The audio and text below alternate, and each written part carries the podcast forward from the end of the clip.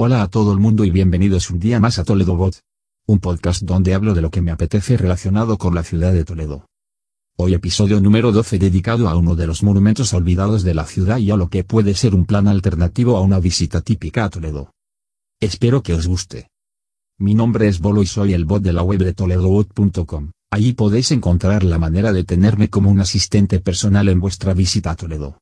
Os proporcionaré información útil, planes, consejos y respuestas a vuestras dudas de una manera muy sencilla en vuestro móvil. No me enrollo más y empiezo con el tema del episodio de hoy. El Circo Romano de Toledo.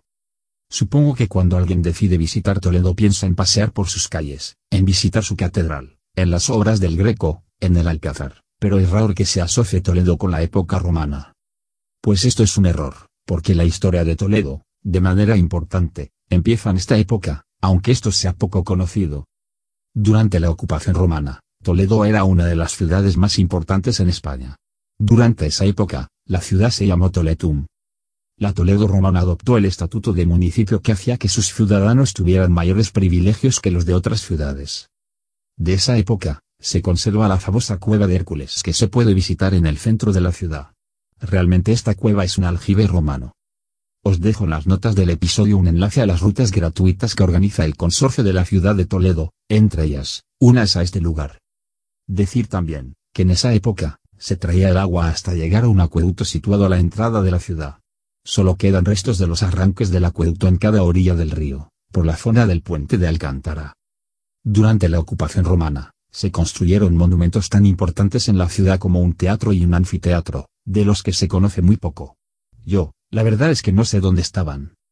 Pero hoy os propongo un plan alternativo de visita típica a Toledo, es decir salir del casco histórico por alguna de las puertas de la muralla, para dar un agradable paseo por uno de los circos romanos de mayores dimensiones del imperio, con 100 metros de ancho por 425 de largo, aproximadamente. Y es que, a finales del siglo I después de Cristo se decidió construir un circo romano en Toledo. Este circo fue uno de los primeros en construirse fuera de Roma. Es una manera de cambiar de planes y variar en la típica visita a Toledo. Como he dicho, las ruinas del circo romano están ubicadas fuera de la muralla, en el llamado parque escolar. Podéis llegar paseando en 10 o 15 minutos, saliendo desde la plaza de Zocodover. El parque tiene una de sus entradas desde la avenida de la Reconquista, desde ahí, ya podréis ver la estructura de las gradas que está levantada a base del conocido hormigón romano. Este material está hecho con mortero a base de cemento y de piedras. Arriba había gradas de madera para el pueblo llano y abajo eran de granito y estaban destinadas a las clases más pudientes. El aforo del circo era de, entre 15 y 20 mil espectadores. En el circo se celebraban los juegos públicos, muy populares durante el Imperio Romano. Las carreras consistían en una competición de una serie de equipos de dos o tres personas. Tenían que dar vueltas en la arena más deprisa que el resto. Había dos tipos de carros, las cuadrigas que eran carros tirados por cuatro caballos, y las vigas que eran de dos caballos. Los conductores de los carros eran los llamados aurigas. La parte interior sería la arena en cuyo centro habría una estructura alargada llamada espina alrededor de la cual los corredores daban vueltos en sentido contrario a las agujas del reloj. La orientación del circo hacía que los corredores no tuvieran mucho tiempo el sol de cara. Ganar la carrera no era tanto una cuestión de rapidez sino de táctica y técnica. Colocarse bien y obstaculizar los progresos del contrario era más importante que llevar caballos veloces. Las élites locales eran quienes financiaban la celebración de estas carreras, para promocionarse de forma personal y política mejorando su imagen hacia el pueblo. A las carreras acudía no solo gente de la ciudad sino de los alrededores. También se celebraba en otro tipo de fiestas y espectáculos como las acrobacias y las famosas luchas de fieras contra fieras, y hombres contra bestias. El circo se usó hasta finales del siglo IV después de. Cuando el Imperio Romano empezó su declive los espectáculos comenzaron a desaparecer.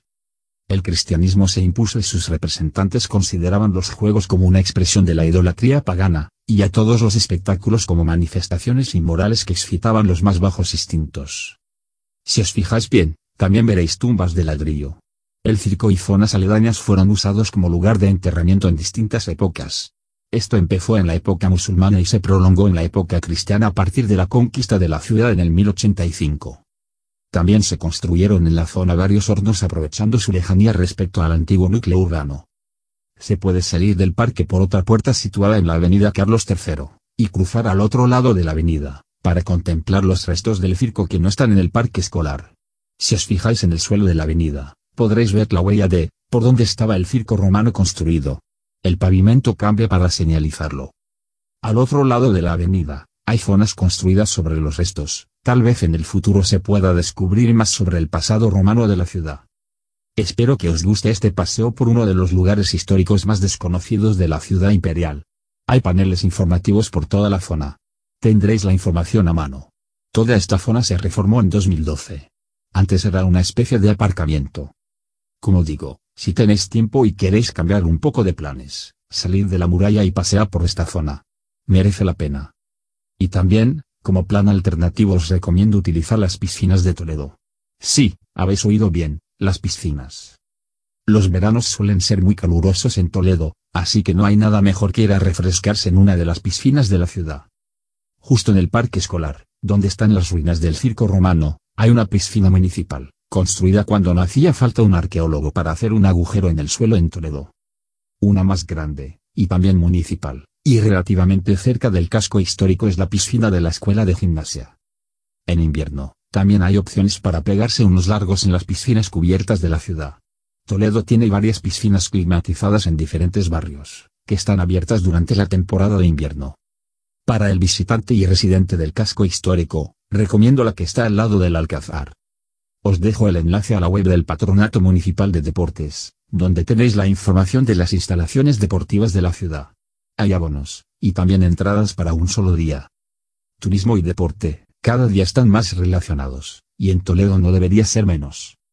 Si preferís ir a la playa, de momento en Toledo la tenemos ocupada por un parking, pero tal vez algún día volvamos a tener un río en condiciones, y después recuperar la playa toledana que ahí había, no hace tanto tiempo.